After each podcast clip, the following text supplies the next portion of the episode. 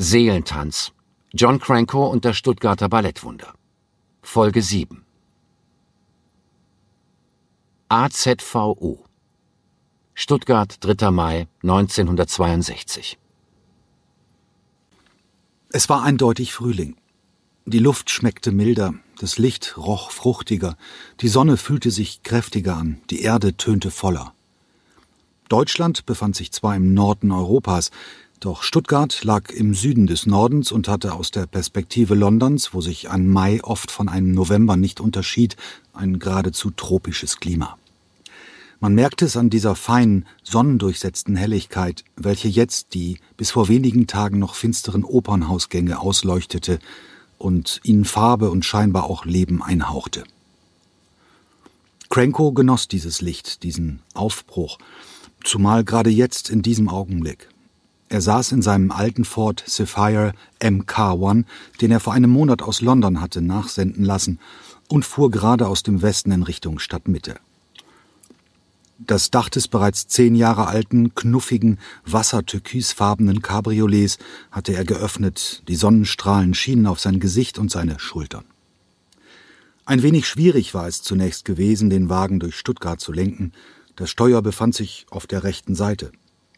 Aber der Verkehr war ein Witz im Verhältnis zur Hauptstadt Großbritanniens und so dauerte es nicht lange, bis Cranko sich einigermaßen wohl fühlte in seinem motorisierten Schätzchen, das er sich in einem Anflug von Euphorie vor drei Jahren in London zugelegt hatte. Als das Opernhaus vor ihm auftauchte, änderte sich seine gute Laune schlagartig. Ihm wurde klar, dass er nun bereits über ein Jahr in Stuttgart war und noch immer kein einziger britischer Ballettkritiker etwas über seine Arbeit geschrieben hatte. Wie hatten sie ihn damals in den Himmel gelobt? Doch mit dem Tag, da er sich für Stuttgart entschieden hatte, war er offenbar aus ihrem Beuteschema herausgefallen. Und das, obwohl sich Clive Barnes, der angesehene Tanzexperte des Daily Express, auf Einladung der Bundesregierung sogar auf einer längeren Rundreise durch Deutschland befand. Stuttgart überging er vollkommen. Es gab nicht einmal einen einzigen verfluchten Artikel des Kritikergottes zum Thema Stuttgart. Zornig fuhr er auf den Parkplatz zwischen Parlamentsgebäude und den Staatstheatern und begab sich ins Gebäude. In Deutschland konnte man einiges über ihn lesen, dachte Cranko, aber oft war genau das ein Problem. Nur eines von ungezählten Beispielen. Die Ahlner Schwäbische Post hatte eine seiner Aufführungen zwar gelobt, ihn aber als John Granko bezeichnet, nicht einmal mit K, sondern mit G. Kaum einer der Kritiker hatte eine internationale Perspektive, die meisten von ihnen radebrächten ihre persönlichen Betrachtungen auf Lokalzeitungsniveau und kredenzten sie einer völlig unbedarften Leserschaft als der Weisheit letzter Schluss. Neben dem versierten Berliner Bon Vivant Klaus Geitel von der Welt tat sich bundesweit vor allem einer aus der Garde der Kritiker hervor, Horst Kögler. Nicht, dass er keine Ahnung hatte, wie die meisten seiner Kollegen. Das Problem für Cranko bestand darin, dass Kögler ihn offenbar überhaupt nicht schätzte.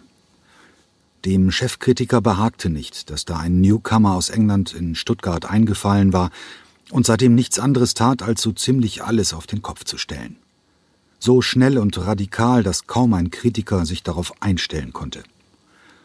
Im betulich verschlafenen Ballettland Deutschland war man eine einfache, ruhige Gangart gewohnt, nicht den durchgedrückten Fuß, mit dem der junge Cranko ständig Vollgas gab.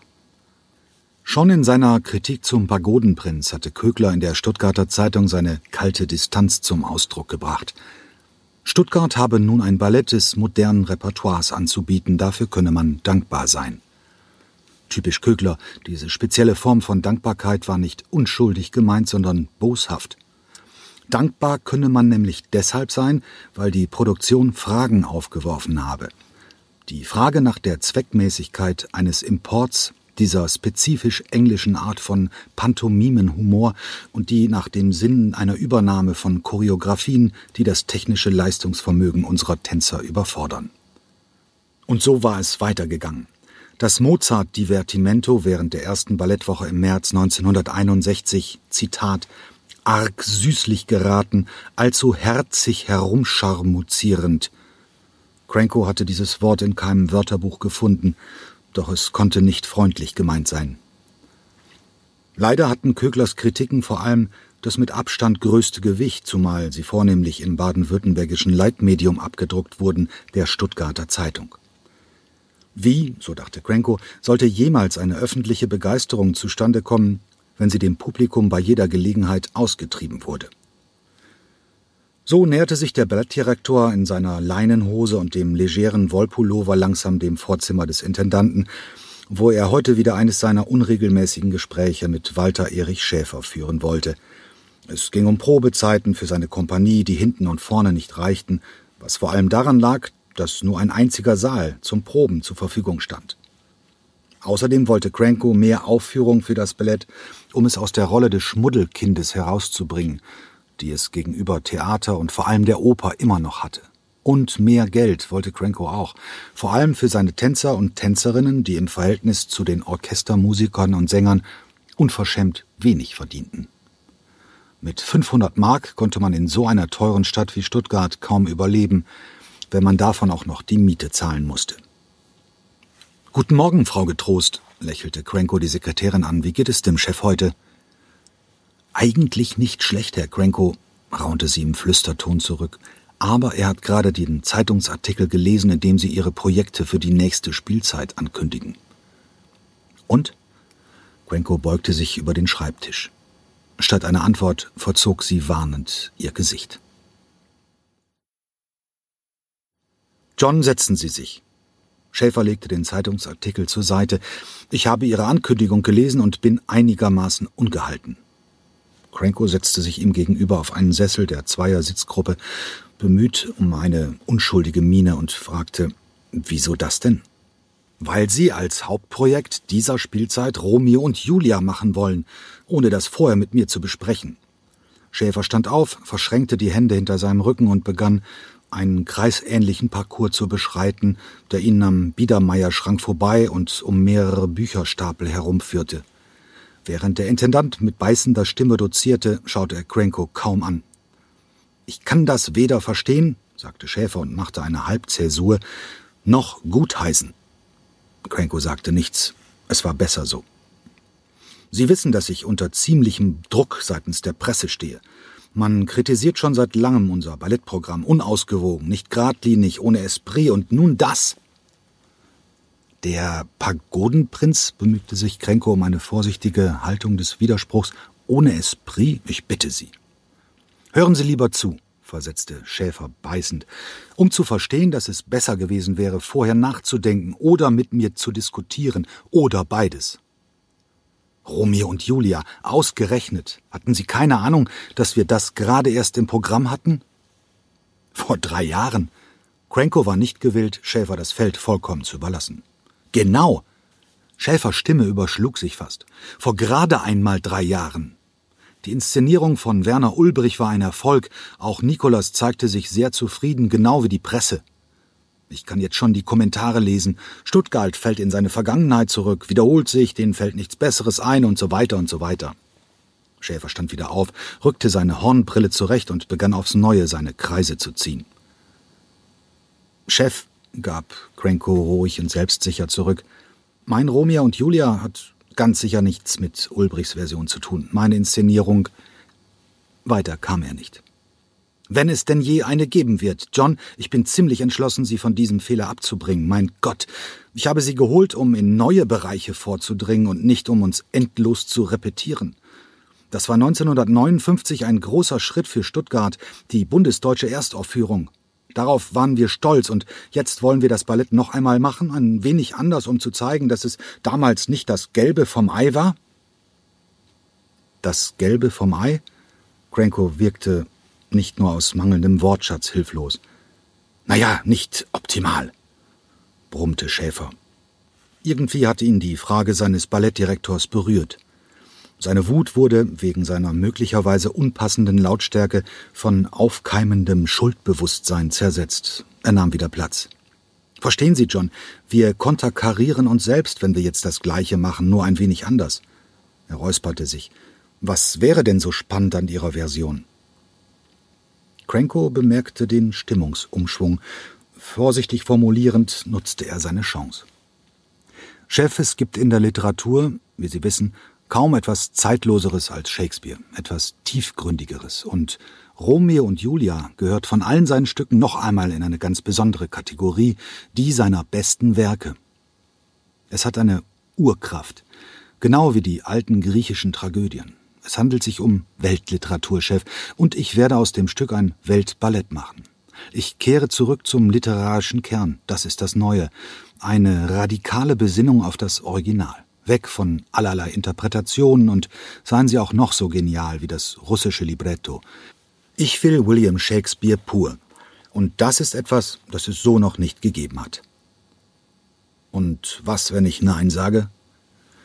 Dann würde ich noch ein Jahr warten, bis Sie akzeptieren, Chef, und ich würde zwölf Monate vor Kummer nicht schlafen können. Cranko schaute seinem Intendanten frank und frei ins Gesicht, seine Mundwinkel verzogen sich ganz langsam zu einem spitzbübischen Lächeln. Als Schäfer den Kopf schüttelte und dann theatralisch zur Decke schaute, wusste Cranko, dass er das Ruder noch einmal herumgerissen hatte. Wenn Sie auf die Kraft Shakespeares vertrauen, Chef, dann können Sie auch meinem Romeo und Julia vertrauen. Sie werden es nicht bereuen, zumal ich einen ganz jungen und ganz begabten Bühnenbildner für das Stück gewinnen konnte. Jürgen Rose heißt er, man wird noch sehr viel von ihm hören. Und ich verspreche in Zukunft, jede neue Spielzeit vorher mit Ihnen zu besprechen und nachzudenken. Beides.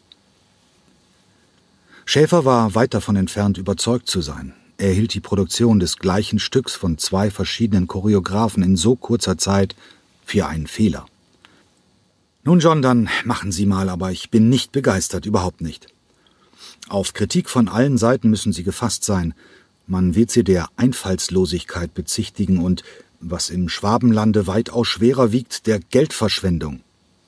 Cranko nickte zustimmend.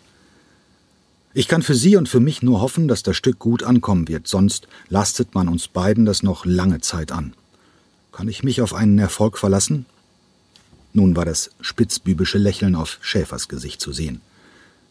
Cranko grinste zurück. Klar, Herr Intendant, Stuttgart wird Shakespeare zu Füßen liegen, ohne Zweifel. Und uns. Na, dann ist ja gut. Die Unterredung schien für den Generalintendanten dem Ende entgegengekommen zu sein. Nun, sagte Cranko, eigentlich wollte ich mit Ihnen heute einige andere Fragen besprechen. So? Nun ja, ich wollte eigentlich noch einmal auf das Thema Anhebung der Gehälter. Schäfer fiel ihm nicht ins Wort, das brauchte er gar nicht.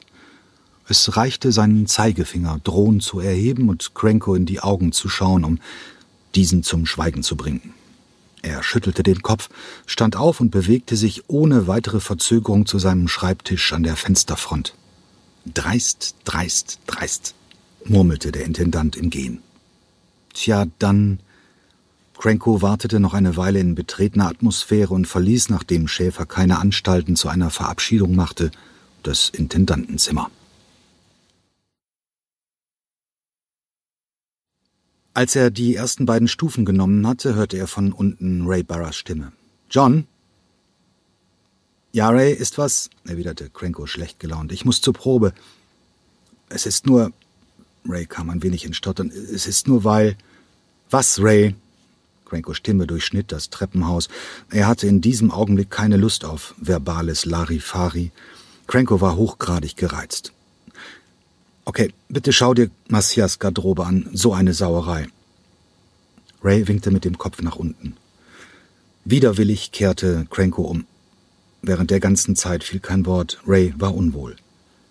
Er stieß die Tür zu Marcias Umkleide auf und bedeutete Cranko, vorzugehen.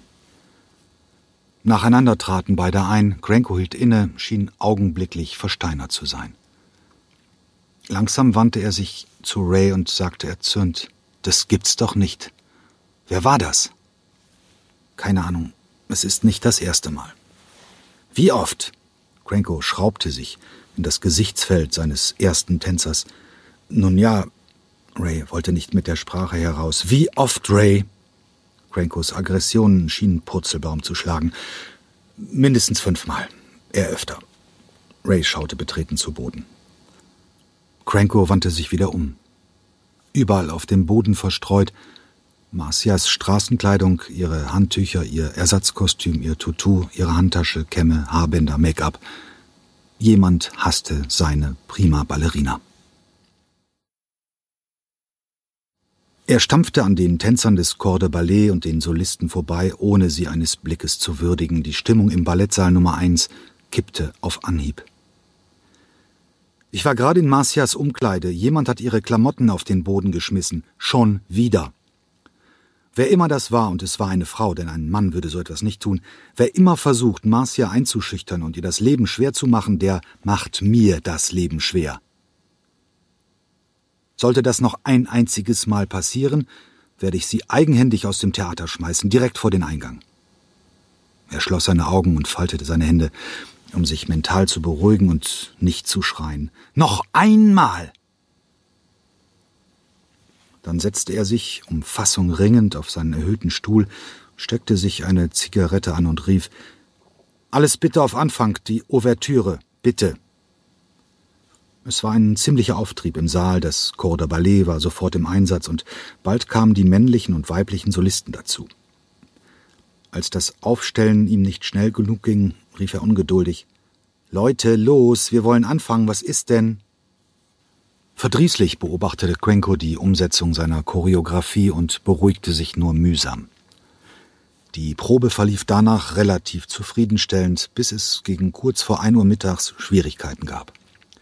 Je vier Gruppentänzer und Tänzerinnen mussten sich blitzschnell aus der Mitte voneinander entfernen, in ihrer jeweiligen Ecke zu einer geraden Linie aufstellen, dann diagonal zur entgegengesetzten Ecke rennen und alle gleichzeitig einen Grand Jeté développé zu vollführen, das große Herauswerfen des Beins, das im Idealfall aussah wie ein Spagat in der Luft und zwar genau in jenem Augenblick, als alle vom Publikum aus betrachtet eine Linie bildeten. Nichts an dem Plan schien zu funktionieren. Mal sprangen die Männer zu früh, dann die Frauen zu spät. Quenko beobachtete das Ganze zunehmend gereizt, als eine der Tänzerinnen ihn ansprach. John, entschuldige bitte. Unwillig drehte er sich um und nahm die Gruppentänzerin Edith Richter wahr, die sich offenbar in offiziellem Anlass vor ihm aufgebaut hatte. Was ist denn? John, es ist jetzt fünf nach eins. Die Tänzerin verließ der Mut, als sie in das missgelaunte Gesicht ihres Choreografen schaute. Na und? giftete Grenko. John, du weißt doch, die Probezeit ist von zehn bis eins und nachmittags von fünf bis acht. Das ist gewerkschaftlich geregelt und ich als Mitglied.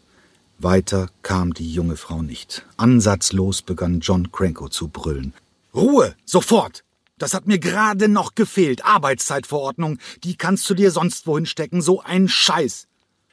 Craco wandte sich um, griff den halbvollen Aschenbecher und schleuderte ihn an die gegenüberliegende Wand. Eine graue Staubwolke quoll durch den Raum. Sowas will ich nie wieder hören, verdammt nochmal! Wieder schnellte er herum, diesmal stand ein Holzstuhl in seiner Reichweite.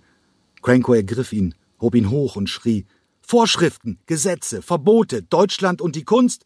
Pah! Glaubt ihr, der Stuhl krachte fünf Meter entfernt auf den Holzboden, rutschte ungebremst darauf weiter und prallte mit einem Höllenlärm gegen die Betonwand. Glaubt ihr, damit kann man ein gescheites Ballett machen? Das ist Schwachsinn. Noch immer war seine Wut nicht verraucht. Er sprang auf die zurückweichende Pianistin Nora Eisfeld zu, schnappte sich die ungebundene Partitur und begann, die Blätter händeweise in die Luft zu schleudern. Inmitten dieses Papierregens bewegte er sich immer näher auf die Gewerkschafterin zu und brüllte Wenn ihr Pause machen wollt, dann macht eure Pause. Bitte. Von mir aus die ganze Woche. Ich hab genug für heute. Dann stapfte er durch den Raum, die geschockten Gruppentänzer machten ihm ängstlich Platz und er verließ den Ballettsaal, ohne sich ein weiteres Mal umzudrehen. Dieser Tag war der einzige, an dem John Cranko eine Probe abbrach und der letzte für mehr als ein Jahrzehnt, an dem in den Räumen des Balletts über Mittagspausen gesprochen wurde.